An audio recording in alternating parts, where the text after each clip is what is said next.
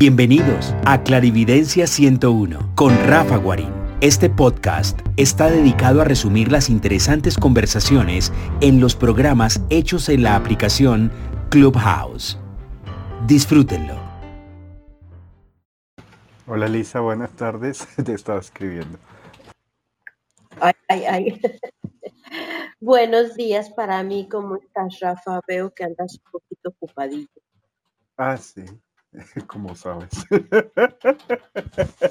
hoy, hoy tú tienes que salir a hacer diligencias, entonces hoy, hoy la sala entiendo que va a ser un poco más corta, ¿verdad? Va- vamos a durar aproximadamente dos, a las, a las doce y media para mí, cuatro y media para, para ti y para los demás pues será su hora. Entonces eh, lo hacemos de una hora, entiendo. Co- Como tú gustes. eh, Pues prefiero, prefiero para que te quede tiempo y, y bueno, eh, oye, espérate, te voy a volver nos, nos expandimos un poquito en el siguiente, en el Listo. siguiente final. ¿Por qué? Porque este tema es un poquito escabroso. Ay, y joder. un poquito eh, más que escabroso, creo que es muy, muy- muy de sensibilidad, porque vamos a hablar del perdón. Wow, y, sí. y- y el perdón tiene una implicación muy, pero muy profunda. Eh, Sí. Muchas gracias a todos los que se han conectado, a Angélica, a Cari, a Nicole, a, a, a Suki, a, a Mónica, a Eli. Muchas gracias por conectarse tan a tiempo. Y bueno, Entonces, eh, Elisa, entonces lo que vamos a hacer, pues es, eh, te oímos y, y- y listo. Entonces, vamos a iniciar. Me voy a dar un momentito para respirar. Y, ok, hablar de, de este tema es un tema, un tema fuerte, porque estamos hablando del perdón. Y, muchas veces pensamos que hablar del perdón es, es algo sencillo, porque pues vamos a perdonar a alguien que nos ha eh, hecho alguna situación, eh, ha, ha ofendido nuestra parte más profunda, ha herido a nuestro niño, nuestra niña, ha tocado temas y fibras muy íntimas donde nos mueven y nos sentimos eh, rechazados, humillados, abandonados, injustamente señalados.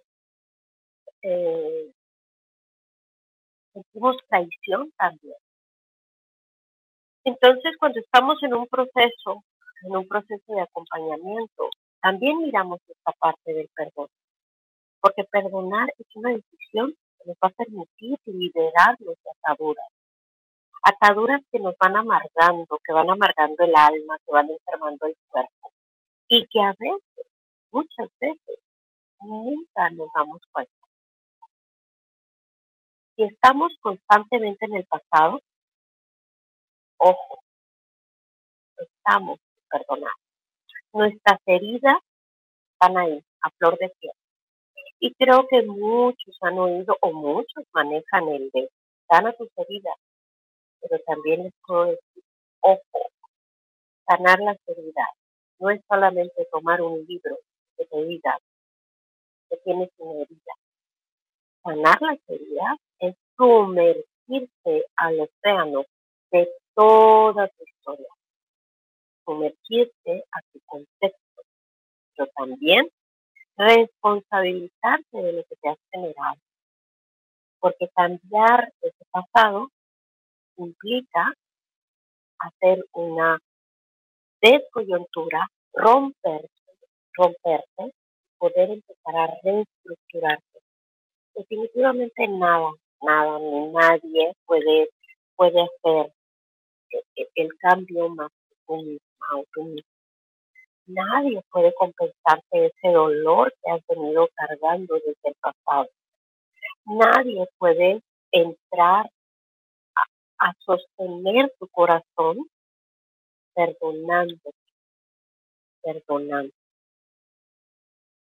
Cuando comprendemos esa profundidad, entonces podremos tener eh, todas esas herramientas, todos esos momentos, todas esas cosas que llegan a nosotros para poder ir buscando que todas esas circunstancias no gratas puedan ser transformadas con recursos y herramientas que hemos, sin darnos cuenta, tenido para estar hasta el día de hoy.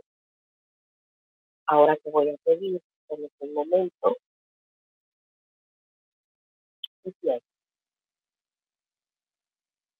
¿Qué te ha venido más en el transcurso de tu vida? ¿O te ha dejado en herida o te ha cuidado un día? Tanto de tus padres, como de tu familia, como de tus amigos, como de tu pareja.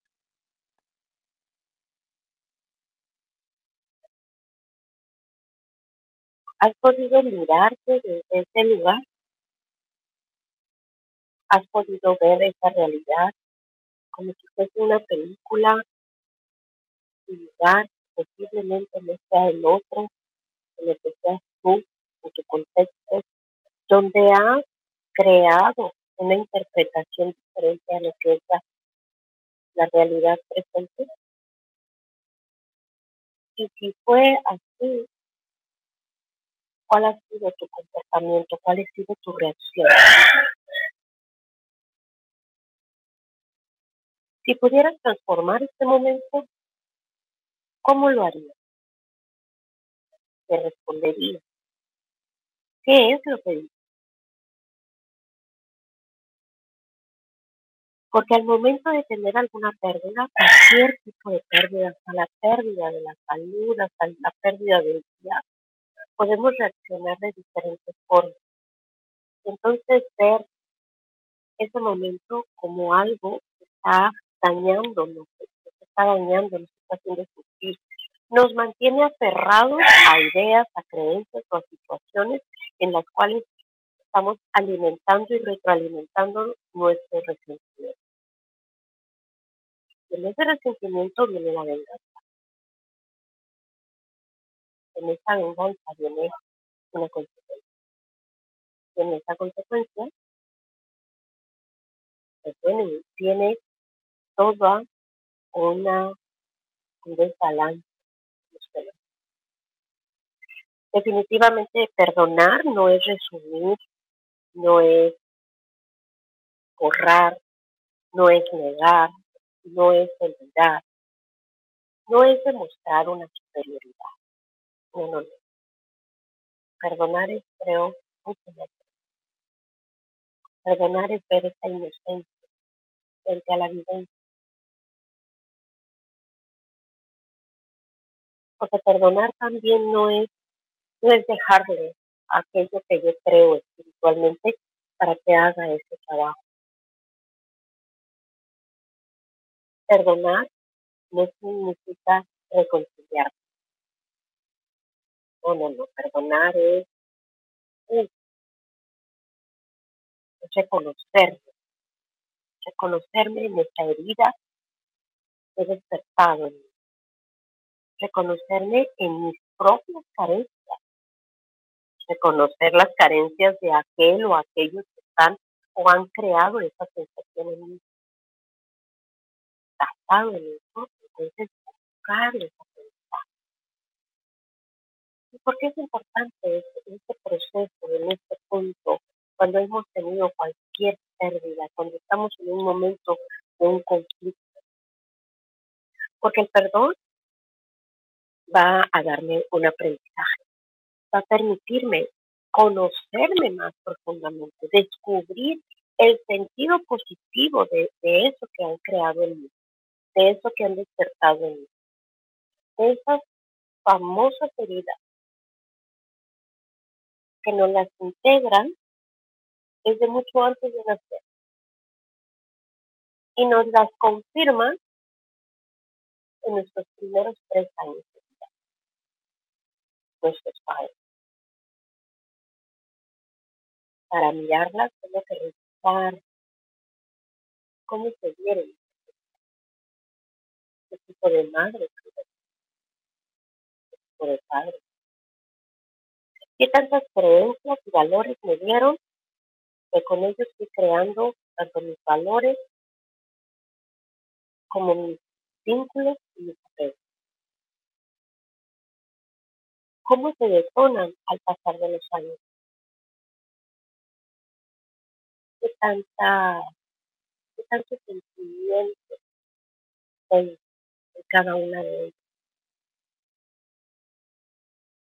Porque cada una de ellas me va a dar sensaciones, sensaciones donde siento completamente el rechazo, donde implica que yo no me puedo relacionar o no me, no me relaciono tan abiertamente porque siento que me van a hacer porque siento que me hacen Puedo sentir el abandono. Elisa, me, perdona, es que lo, lo, último no te lo oí bien, que eh, eh, la, el sonido se distorsionó un poquito, los últimos ah, cinco segundos. Ah, ok. Bueno. Estaba, estaba hablando en relación a, a, esas, a esas tan famosas heridas del alma. Nosotros le llamamos condicionantes adquiridos previos a mucho antes de nacer. Y en, esos condicionantes, obviamente en esos cinco condicionantes, hay una fusión que al final se da una sexta. Y la primera, la primera la voy a notar claramente si soy una persona en la cual me cuesta mucho trabajo sociabilizar, me cuesta mucho sentirme que, eh, eh, que no me integran, siento un rechazo, porque ni siquiera yo misma me puedo mirar en un espejo y me puedo aceptar. Busco llenarme de cosas para poder servir. Otra de las condicionantes es me cuesta estar en soledad, me cuesta estar sola. Y para llevar un trabajo emocional, tenemos que estar solos, tenemos que reconstruir, tenemos que mirar, reconocernos, conocernos, aceptarnos, integrarnos. Y en esta, y en esta, en este condicionante o en esta herida, muchas de las personas es cuando se dan la vuelta y dicen, no, uh, uh, prefiero continuar con esto. O prefiero evadirme pensando que resuelto. Prefiero darme la vuelta. Yo tengo otras herramientas, pero ahí están, esos condicionantes no, te las dieron de la noche a la mañana. Las traes integrada en tu ADN. Las tienes ahí. La siguiente sería una, una condición en la cual antes de que me desaprueben, yo tomo esa, esa manera. Yo soy una persona que desapruebo o critico o señalo o juzgo. En la crítica, el señalamiento y la desaprobación es mi escudo para no permitir que sea al contrario. Para no llegar al punto donde se ancla una, una cuarta, siento que aquel que me juzga, me señala y me critica, está traicionando. Y no está haciendo lo que yo quiero. Entonces, no puedo mantener el control, no puedo mantener atada a la persona. O no puedo mantener atado la vivencia, el dolor, el sentido de, poderme mantener en este sufrimiento, en una pérdida.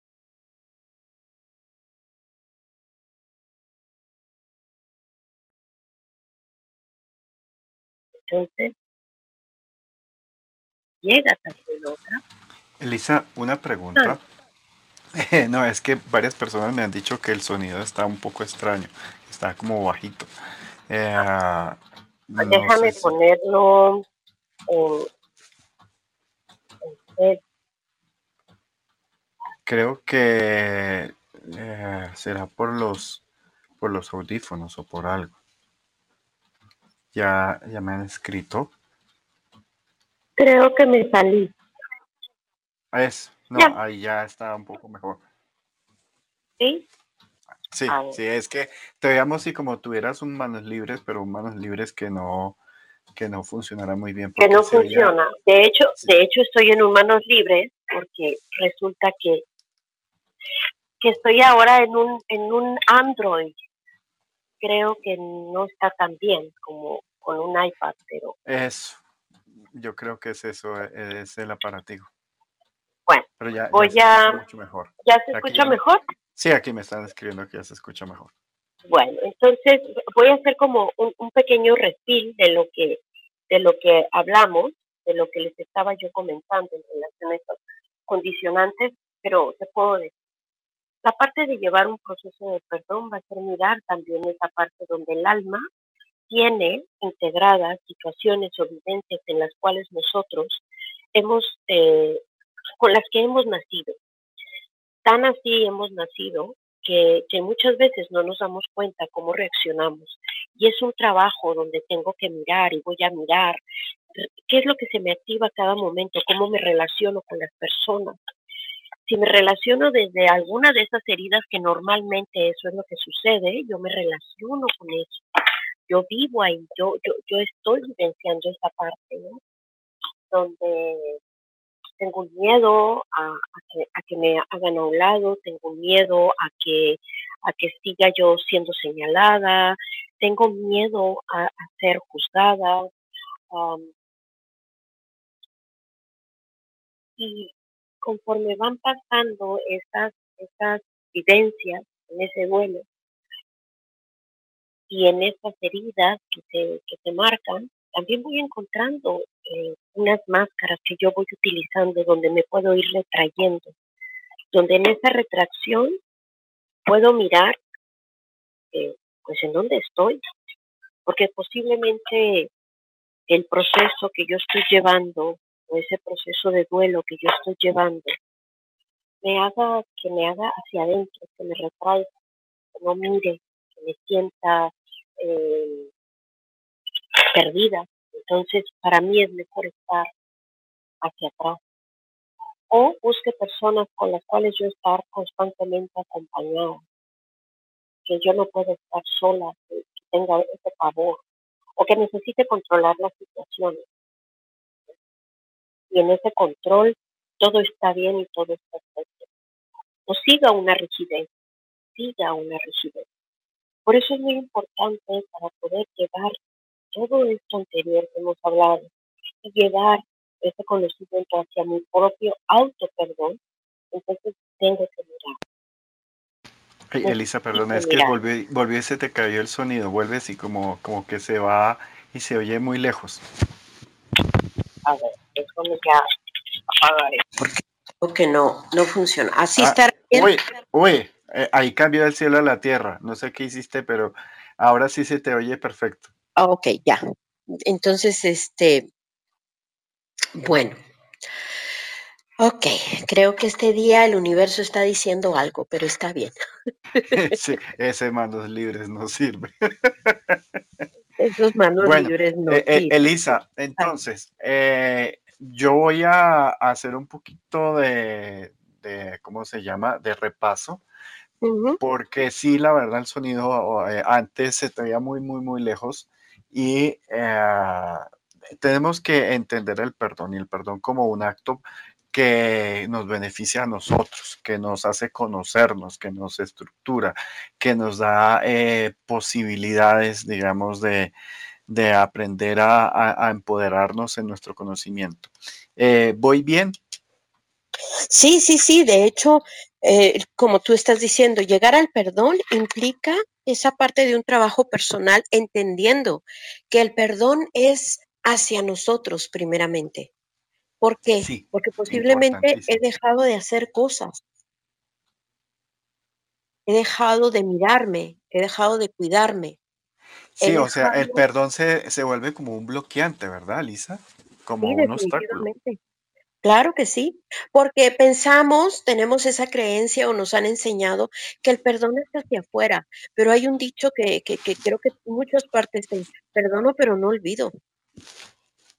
Sí. Perdono pero no olvido. Entonces quiere decir que no es un perdón, nada más es una reconciliación. Mm, mira que eso se dice mucho aquí en Colombia. Estamos eh, con una cultura que lleva más de 50 años en, guerra interna y que la guerra eh, más eh, profunda yo diría que es contra la corrupción.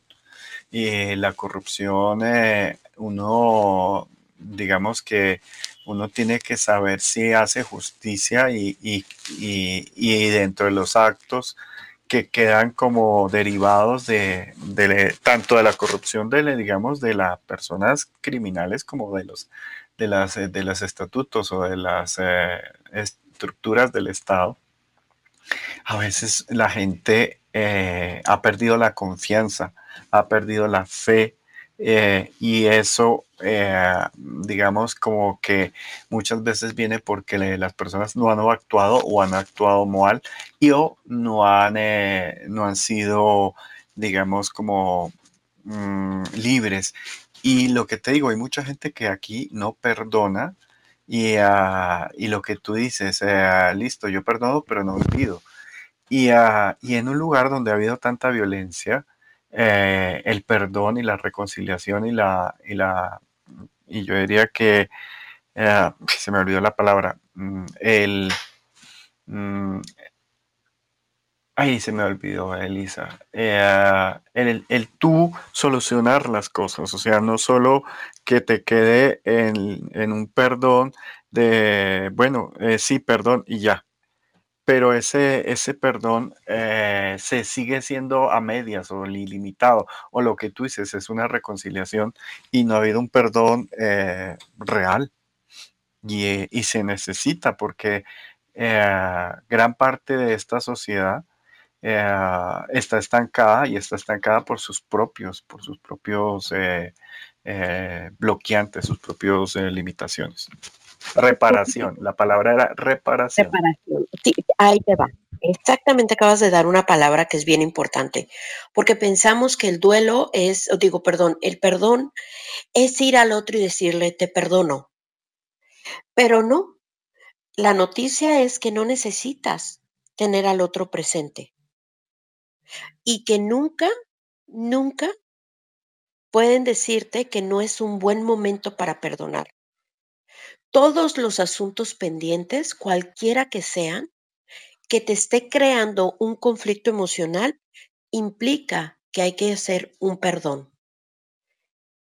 Porque sería traducido o pudiera decírtelo, el perdón es genera un trabajo interpersonal que puede resolverse de una manera intrapersonal.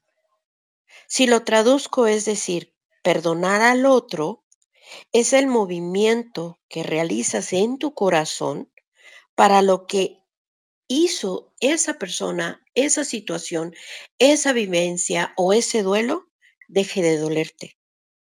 Otorgándoselo o otorgándolo, le quitas ese poder para que no te haga, para que ya no te haga daño. Oye, Elisa, hay una cosa también que te quiero preguntar por, por esa parte o que la mastiquemos, porque hay una cosa que sucede también en esta, en esta cultura, en esta sociedad, es que la gente a veces dice, yo perdono cuando me han hecho algo a mí, o yo perdono cuando yo he sido la víctima, pero cuando la víctima de, ese, de esa dinámica o de esa acción es un hijo o es un ser amado o es sobre todo un niño, aquí las personas eh, no perdonan.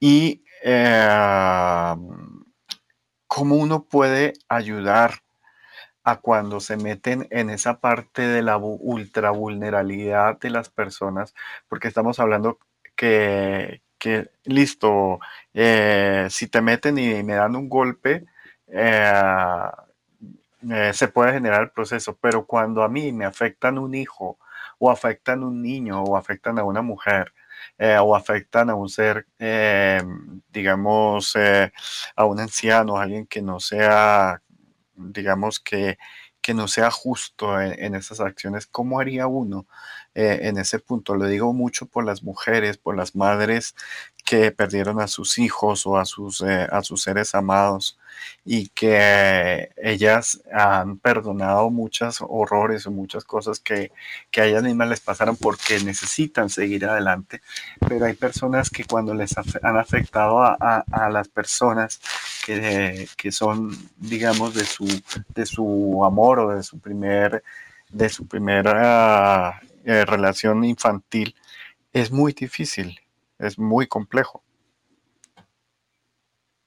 Sí, fíjate que precisamente eh, ahí lo que yo tengo de conocimiento de Colombia, eh, con las personas que con las que yo he tenido contacto, de hecho hay un, uno de los mm, tanatólogos a nivel Latinoamérica que es muy reconocido, y, y cuando él da conferencias o da capacitaciones, habla mucho de esa parte, pero hablar de situaciones tan profundas como eh, abusos, eh, pérdidas de esos hijos, o sea, que han sido extraídos y no se han reconocido, no se han encontrado.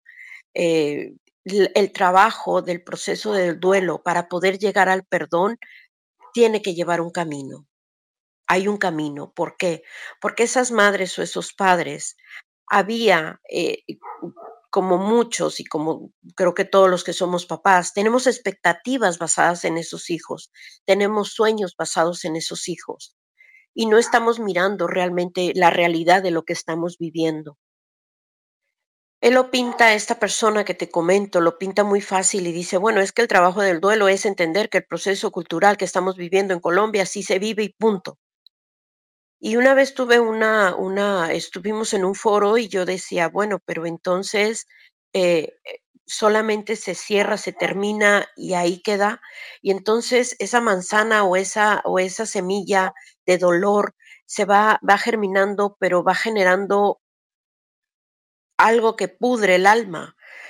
¿Cómo puedo yo limpiar? Eh, creo que esa es la pregunta que tú me estás dando, que estoy comprendiendo. ¿Cómo quito esa semilla que va pudriendo el alma, pues redignificando la, la, y recolocando a, la persona que ya no está, pero mirando todas las situaciones y, buscándole dentro de la persona, de esa madre o de ese padre o de ese esposo o de esa hija, una, un nuevo contexto, creándole un nuevo balance emocional, porque es bien, bien complicado y muy tardío. Em, hace, el día martes terminamos un, un el taller de duelo y estaba con nosotros una chica, eh, lo, lo, dirigió Cari y Gaby, estaba con nosotros una chica con la cual yo estado, estuve trabajando y ella eh, fue, desapareció, desaparecieron a su novio y a lo largo de un año ha sido un proceso muy largo. Entonces, comprender primero que había que perdonarse a ella misma por todas las expectativas que había creado en ella basada en esa relación. Porque la vinculación y el apego que ella había creado, esta personita había creado en relación a esa relación, ya esa desaparición, era más profunda y llevaba la historia basada en su contexto anterior a su historia, a cómo miraban la parte de, de, de, la muerte, de lo que era una pareja, de la edad que ella ya tenía, eh, lo que ella había puesto como en el mapa para vivir a futuro, ¿no? Entonces, el, el proceso del perdón con, con ese tipo de situaciones va mucho más despacio, mucho más lento, va, vas mirando como fracciones, fracciones, fracciones, fracciones de esas heridas que el alma tiene y que en ese sostenimiento se ancla una más fuerte, que es una desvalorización.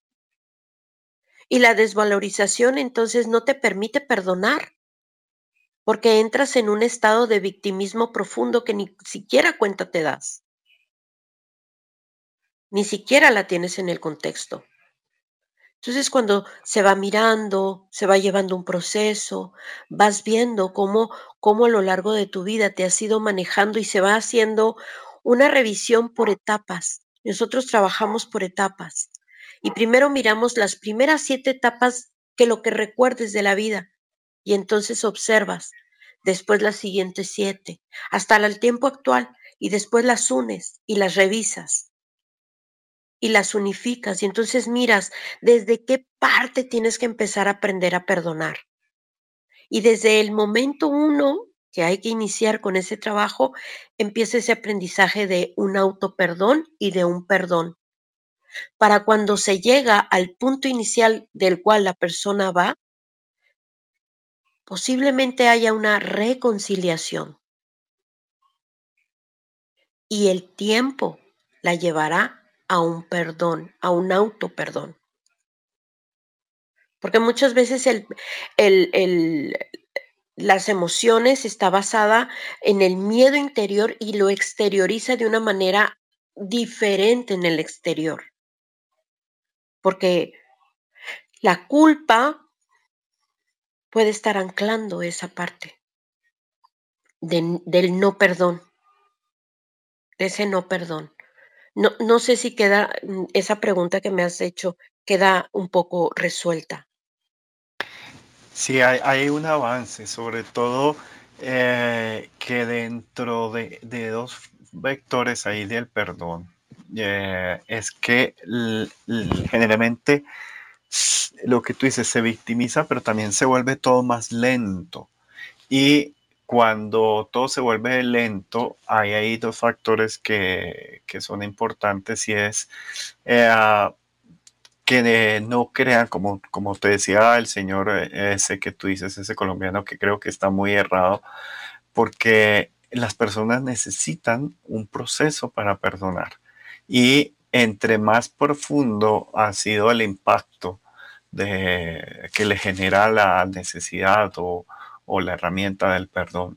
Eh, tiene, como tú dices, ir paso a paso, ir eh, solucionando ítem por ítem. Y eso toma tiempo y a veces cuando dicen, bueno, listo, eh, mira, sucedieron todos estos actos hacia ti, hacia tu yo profundo, hacia tus amores, hacia tus metas, tus sueños, tus esperanzas, todo, y lo tienes que solucionar un, dos, tres ya, pues la gente se pone como más, o sea, como, como se siente como ofendida, como irrespetada. Eh, decir, no, mira, eh, yo necesito un tiempo y no me pueden pedir eh, que, que, mi parte emocional se tome de hoy en adelante 48 horas y ya lo haga. Mm, porque también viene esa segunda parte y es que cuando se victimizan, y se bloquean porque no tienen, no tienen herramienta para el duelo o para el perdón, eh, puede pasar muchos años. O sea, estoy hablando que conozco gente que lleva 20, 30 años, eh, digamos, nadando en las tierras de, del duelo, nadando de las tierras del no perdón, y obviamente su tiempo se queda estancado y a la vez les duele y les afecta y se ha vuelto como, como, una, como una cadena que hay, que hay muchas personas que están en la misma situación y, necesitan, ah, ah, yo diría, acciones más, eh, más humanas y más sólidas al mismo tiempo para poder generar eh, eh, el perdón cuando, cuando se han afectado en, en situaciones muy profundas. Y una de las cosas que siempre pregunta la gente es el por qué. Y viene el, eh, parte de lo que tú hablas de la aceptación y de, la, de, ver esos planes, eh, que eso es como, como el primer eh, punto que, las personas hacen, o sea, el por qué. No sé em, si, si, ah, si, lo expresé bien, Elisa. Sí, sí, de hecho, Fíjate que ahorita ah, me viene esto. Em, tú dijiste, y, tienen 20 años y podrán irse y morirse así, pero siempre va a haber alguien en el sistema que tenga que resolverlo. Y lo tendrá que resolver para que desde la resonancia del lugar en donde está, aquel que se fue pueda sentirse en paz. Por eso, si hablamos desde esa parte energética, hay muchas personas que no están en paz. Sí, sí, E- eso, Creo que ese es un punto importante de saber por qué muchos regresan, están, se mantienen, pues porque hay algo que dejaron inconcluso. mira que sí, eh, yo no sé si ahí el concepto de justicia eh, también, eh, digamos, entra a jugar un papel. Yo creo que ya les había contado una historia de una madre que le asesinaron a su hijo aquí en una zona bastante peligrosa aquí en Colombia, eh, que ya no es peligrosa y está en proceso de rehabilitación. Y a ella le asesinaron a su hijo y ella estaba muy triste, pues digamos que las personas, muchas de las personas que morían en esa ciudad eran por conflictos de, digamos, del narcotráfico o de, esta violencia eh, que se pasa o se vende como social, pero en realidad es económica, que también tiene derivaciones solamente eh, em- sociales, emocionales, pero en el fondo eh, hay una, una parte. Y ella no quería saber que a su hijo lo habían asesinado por ser, por estar metido dentro de esas organizaciones, digamos, o dentro, ni siquiera eh, estar vinculado de una forma directa o indirecta a eso, porque digamos que aquí a las personas que han estado metido en, en esas eh, situaciones todavía se les tiene bastante eh, recelo, sean en el grupo A, en el grupo B, en el grupo C, eh, por aquello que están. Y cuando yo pudo eh, hablar con esta señora, que yo estaba, digamos, en una organización ahí ayudando, eh, ella no quería, pero vio que yo le podía ayudar y se atrevió. Y eh, cuando yo llego, llega su hijo casi que de inmediato y se quedó callado porque quería que yo oyera la versión de ella. Y ella estaba hace, a ver, como 20, 20 y tantos años, con su, con su, ah, con su cabeza eh, a medias, siempre sintiendo y pensando por qué me asesinaron a mi hijo. ¿Será que él tenía que ver con algo? Ya no se podía perdonar que hubiera, eh, digamos, eh, criado a alguien que estuviera dentro de los vectores de la violencia, porque sea A o B, C o D, todos están haciendo actos, digamos, que yo diría que, que, que van contra el amor. Y ella decía, yo no crié a una persona que hiciera estas acciones. O o en ese momento no me lo dijo. Y lo que me dijo el hijo, eh, me dijo, mira, primero dile, me dio un código que ella entendió para que supiera que efectivamente era verdad. Y lo subsiguiente que me dijo fue, dile que mi muerte fue un accidente, que yo no tuve, no tenía ningún nexo con ninguna organización A, B, C o D, que yo simplemente estaba en el lugar eh, incorrecto, en el momento incorrecto y por eso eh, me asesinaron. Pero eh, es eso. Y ella, esas palabras que con ella, digo porque fueron mágicas y fue muy pa- particular, pues le cambió, le cambió su semblante, su energía, porque supo eh, que aunque sí le habían asesinado a su hijo, eh, no era por ser un actor de la violencia, sino fue un accidente dentro de los actores de la violencia. Y eso le devolvió el alma. Eh, yo vi que ella tenía, ella en realidad tenía como 60 y parecía de 80 y volvió a, a tener 60 eh, con, con esas afirmaciones de su hijo. Y qué, y qué ya, impactante, ¿no? Porque entonces, ¿qué había ahí? La culpa, ¿no? claro, sobre todo Una porque ella, ella me decía, mira, mi hijo, mi hijo siempre me dijo, mamá, eh, yo creo que me voy a morir de joven. Y no por eso, sino que era un hijo hiperactivo, era un hijo que quería vivir todo Y cuando él me dijo, mira, es que yo siempre le dije a mi mamá que yo sabía que yo me iba a morir joven, y no porque yo fuera actor de la violencia, sino porque lo intuía y por eso vivía la vida muy feliz, muy rápido, más porque el muchacho se murió y tenía como 23 años, 23, 24 años. Y él lo sabía y la mamá al ver que su hijo era demasiado hiperactivo desde niño y que cometía errores, lo castigaba fuerte porque ella no quería que fuera un, hijo eh, actor de violencia, ni un hijo que, fuera delincuente o que le hiciera daño a la gente, porque pues ella era una mujer muy orgullosa, pero también como el, 99% de las mujeres eh, de aquí de mi país, eh, cuidan que sus hijos no sean eh, generadores de más violencia, sino que son, sean personas de, digamos, de bienestar. Y esa, esa parte yo trataba como de, eh, digamos, en ese momento actué, pero después quedé como, ¿por qué se había dado eso?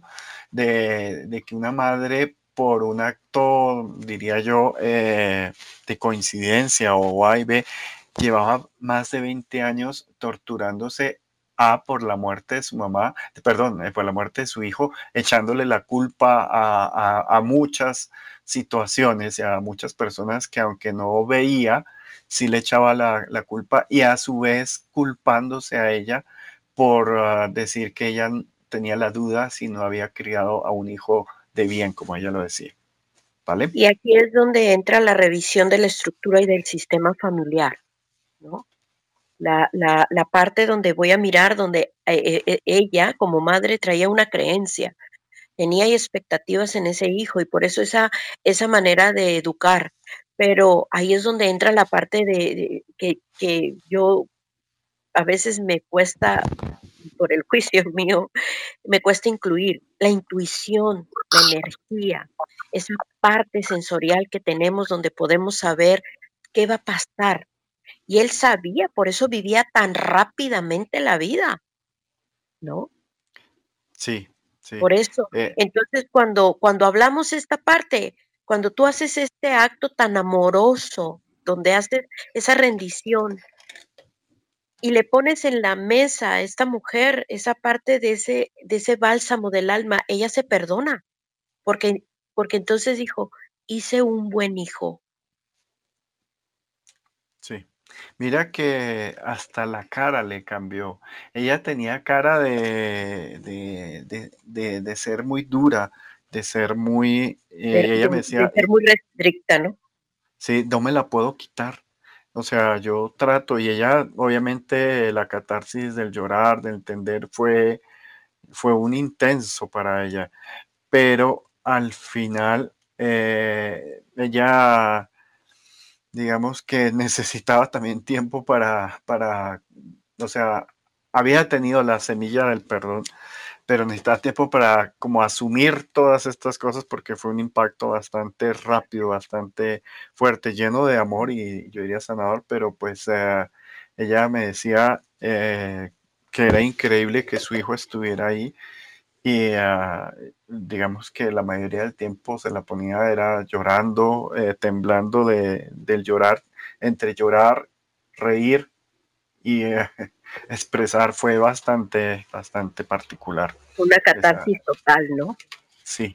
Una catarsis muy Y ella me decía, ay, dame tiempo, necesito tiempo. Por eso digo sí, porque ¿sabes qué pasa?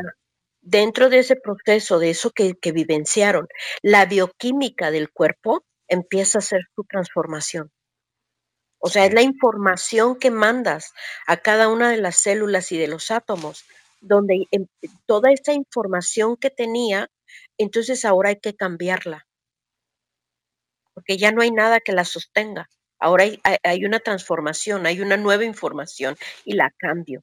Eso es lo que pasa en un proceso donde el duelo es entendido, donde el perdón es asumido, donde comprendo y empieza a hacer ese trabajo.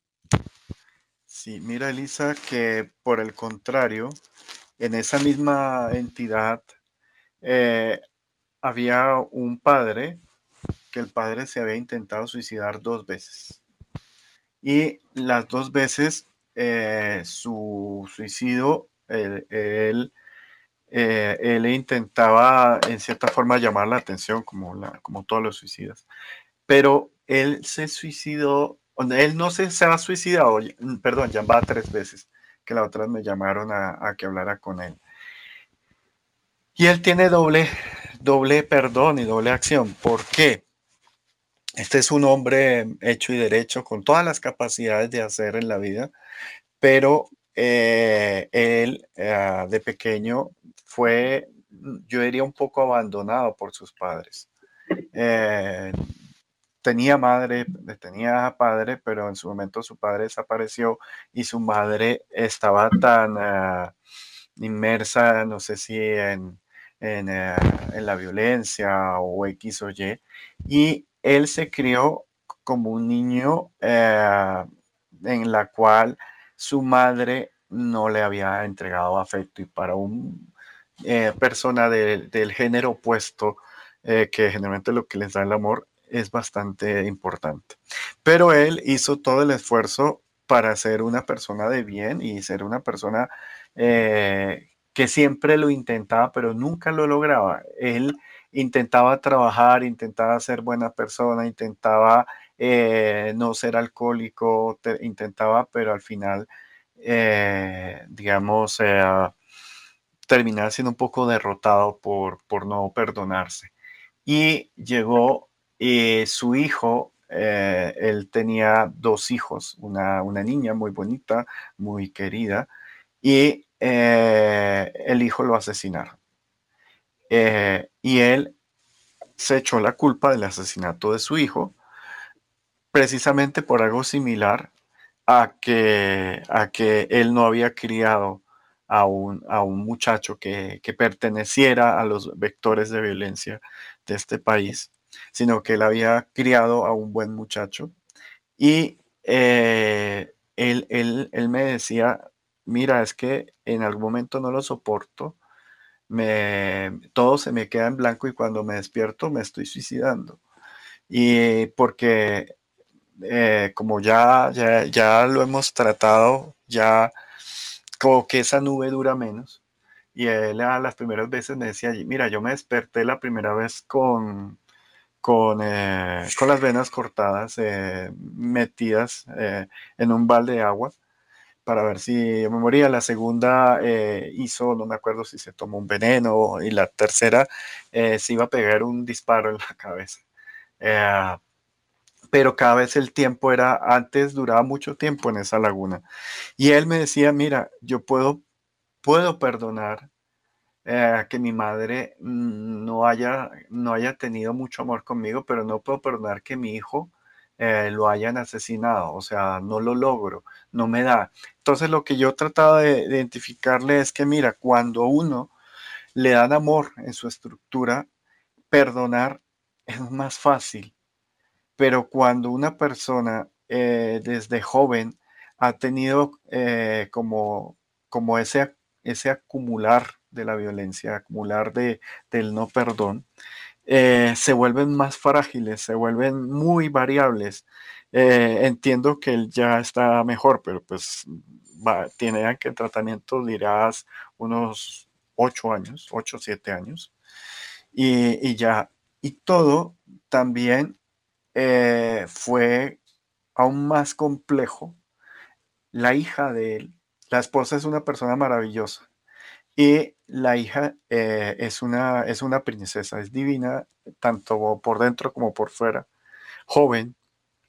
Y en algún momento eh, a la hija, en, una, en un tratamiento psicólogo en el colegio, se le salió que ella se quería suicidar porque su padre no le ponía atención, no le daba afecto, eh, porque siempre vivía pensando en su hijo ausente y esto ya lo he visto bastante en bastantes fenómenos acá. Creo que yo ya les había contado unas historias similares, pero, pero creo que tenía 12 añitos la niña, o sea, eh, y era, era su papá. Entonces, parte de lo que se pudo hacer o lo que le logré es eh, hablar con cada uno y después con los tres al mismo tiempo, o dos, uno, uno, después dos, dos, después tres, tres. Entonces era para contarte esto, eh, Elisa.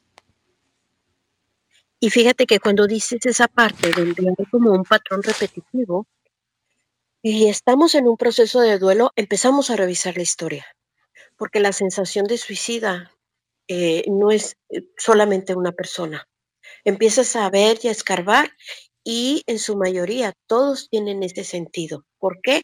Porque hay un sentido de abandono, hay una condicionante de abandono constante, de pensar que no he sido vista, porque papá estaba preocupado mirando otra cosa, o mamá estaba ocupada en un trabajo, o mamá no estuvo, o sea, vamos revisando esas partes donde las condicionantes o las heridas nos van llevando y nos van creando un sentido de no vida. Cuando nosotros vemos esa, o a mí, yo te voy a hablar de mi trabajo, cuando yo hago un acompañamiento y, hay, me han llegado y me han llevado muchos chicos pequeños, adolescentes, que se hacen cutting, que están con ese sentimiento, siempre les digo, ¿qué es lo que pasa? Y empezamos a revisar.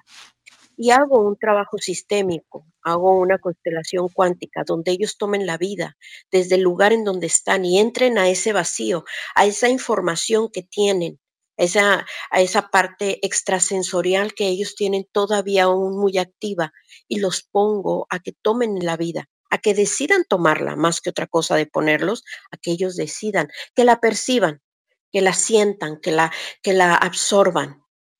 Y, automáticamente ves como un cambio, entendiendo obviamente en el proceso, bueno, que papá hay una historia detrás. Entonces vamos a desmenuzar esa historia. Ve a ese personaje idealizado que también es un ser humano, porque es ese proceso cuando, cuando estamos o se está la persona en una, una, necesidad de no vida, la va a buscar de alguna manera, porque necesita sentir esa adrenalina. Que eso es lo que pasa cuando hay chicos eh, que están eh, viviendo eh, situaciones difíciles, o mujeres también, y hombres. Voy a globalizarlos, ¿no? Porque hay mucho más atrás y obviamente, pues también tiene, tiene esa parte de comprender por qué hay que perdonar, por qué hay que, porque hay que sentir diferente la vida, mirar a las personas desde otro contexto, aprender qué es lo que hay dentro de mí. ¿No? Pues sí, eh, Elisa subió Patricia. Hola Patricia, ¿cómo estás? Patricia. Pati, buenas tardes. Bueno, es, lo que, es, lo que, se decide, Pati. Eh, pues mira, creo que, bueno, más bien dicho, definitivamente este, esta sesión en un proceso de, de un taller de duelo es muy, muy profundo, muy fuerte, porque empezamos a comprender y aunque no tengamos un proceso de duelo, qué importante es resolver. A veces tenerle la palabra del contexto perdón es fuerte, según nuestras creencias, según nuestras ideologías, según el lugar en donde nos encontremos. Pero si yo le, yo le cambio esa palabra de resolver, cambia mi, mi sentido de visión. Y el tiempo que yo viví en la India, uno de mis maestros me decía, ¿Te, has fijado cuántas personas mayores viejas hay aquí? Sí, les decía yo. Pues comprendemos que, que tenemos que resolver cuando llegamos a una edad. Y tú ya estás cerca, me decía. Yo tenía 40, yo creo. Y tú ya estás cerca de empezar a resolver. Y le dije, ¿qué, tengo que resolver? Pues resuelve tu vida. Resuelve los sentires que tienes de tus hijos tus sentires que tienes de tus parejas, el sentir de lo que has vivido este, este día, de ese sentir que a veces te puedes anclar y, regresar a, el disco atrás.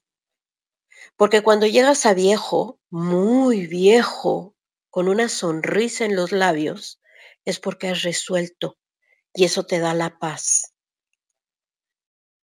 y no sabes, esa, esa, ese momento, esa frase fue como bien profunda y dije, es verdad, tengo que resolver. Y he ido resolviendo, resolviendo, resolviendo, pero, pero, pero siempre primero mirándome en un espejo. Y empiezo a resolver lo mío. Porque ¿cómo puedo, cómo puedo acompañar a otro si yo no he resuelto? ¿Cómo puedo decirle a otro qué hacer si, si yo no lo he hecho? ¿No? Ahora sí creo que Pati ya se había conectado y, y ya. Buenas tardes. Hola Pati. Hola, Gracias, estaba acá. Hola, con un problema de internet, pero ya, ya se corrigió. Eh, una pregunta, hola a todos, yo soy de Colombia, de, de Pasto, Nariño. Un gusto estar en esta sala con gente muy brillante como es Rafa, como es Elisa. Una pregunta, Rafa, concreta. Eh, ¿Los duelos también se realizan con gente que está viva?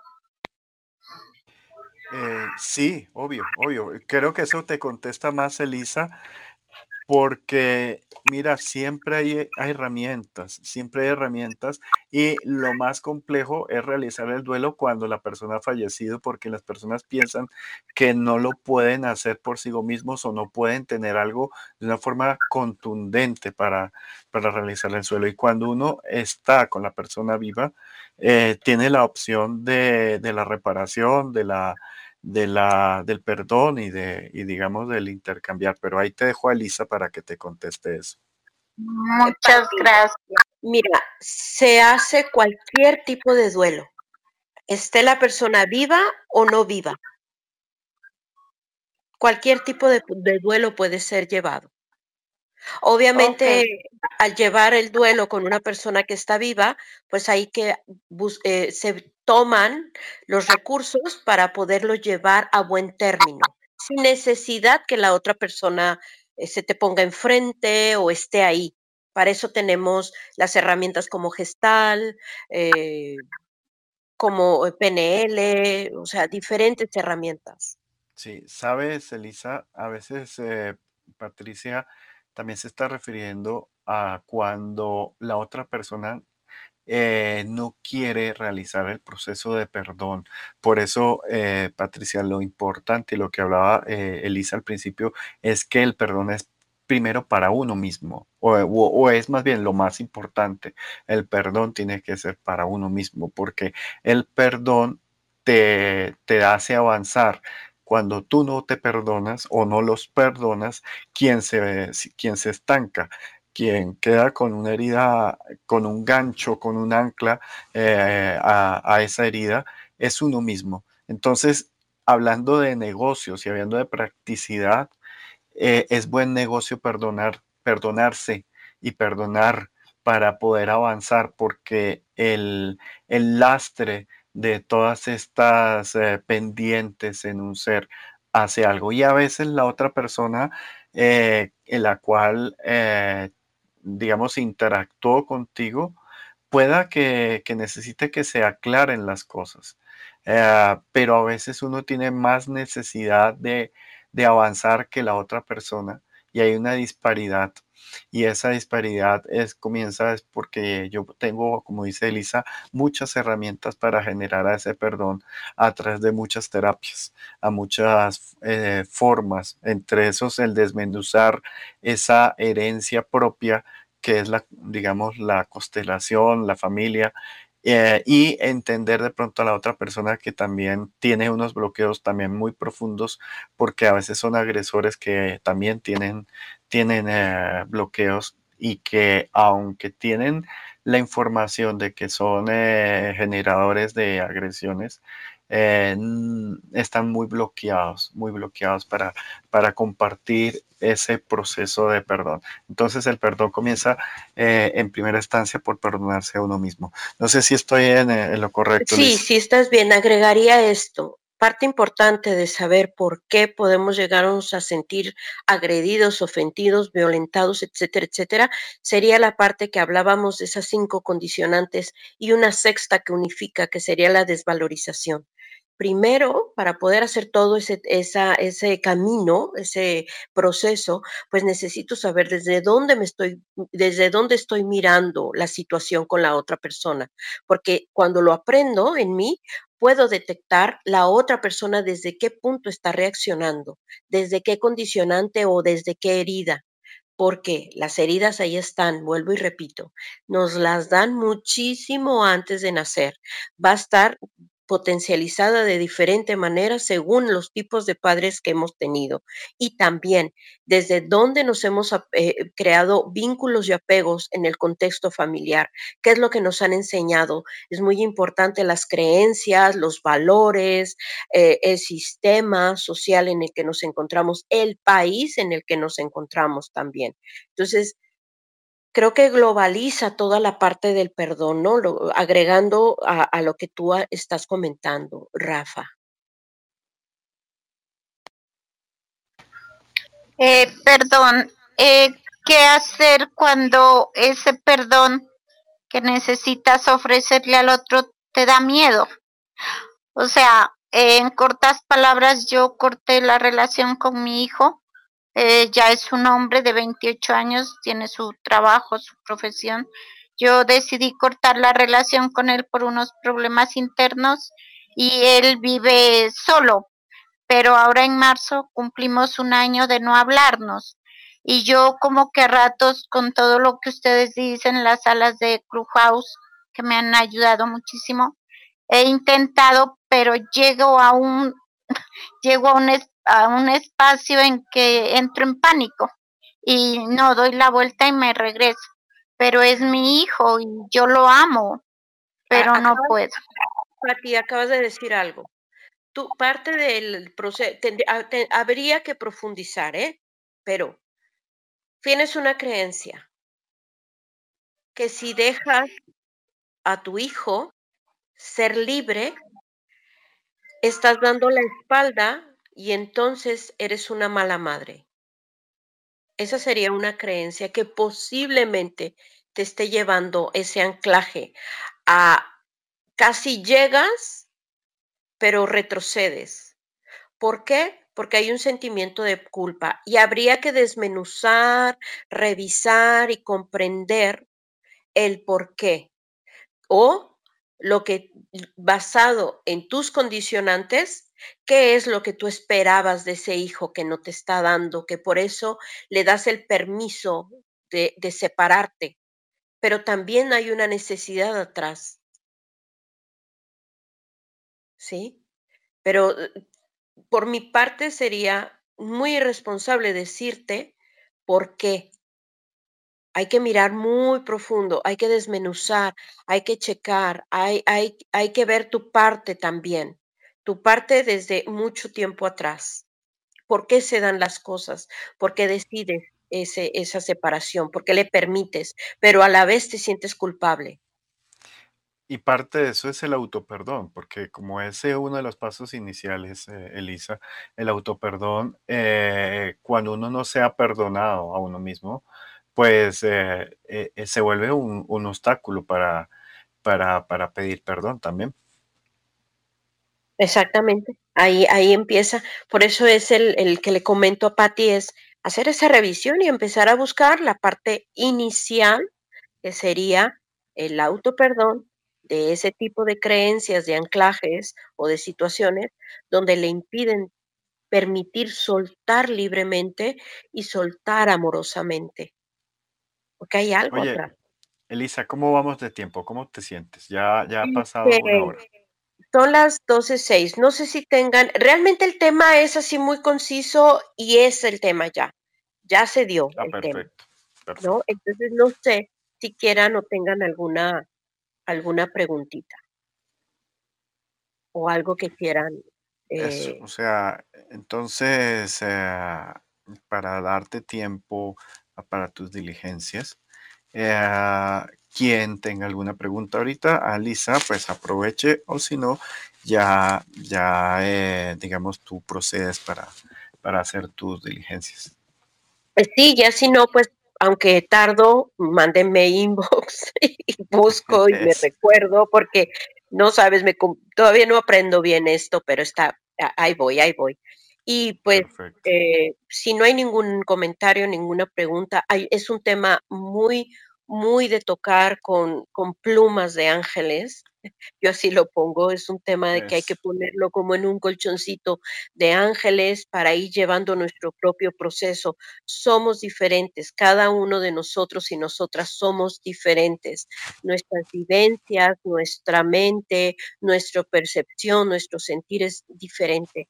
Así es que cuando, cuando miramos esta, esta parte, pues sí, no podemos guiarnos de, todo lo que se dice, tenemos que ir, pero para hacia adentro, hacia adentro, ¿sí? Y pues agradecerles a los que estuvieron aquí y pues el final sería la próxima, la próxima semana y agradeciéndoles a los que han estado día a día.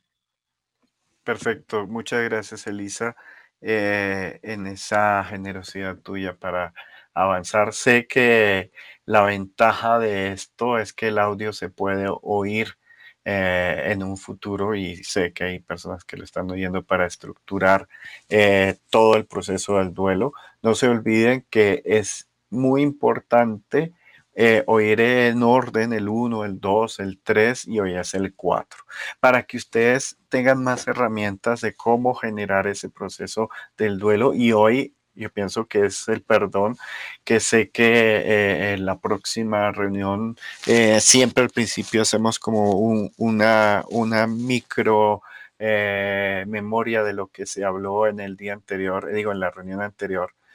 Y, uh, y, bueno, para que les sea útil. Pues mi querida Lisa, te mando un abrazo de oso. Espero que no te espiche mucho, pero te, te lo doy con mucho cariño. Gracias. Eh, y, ve, y ve por ellos, atácalos, lógralos. Ya voy, ya voy. Ve y haz tus diligencias. Bueno, que tengas una buena tarde. Igualmente a, todos. Bye bye. Bye. Hasta luego. Chao a todos. Buena tarde.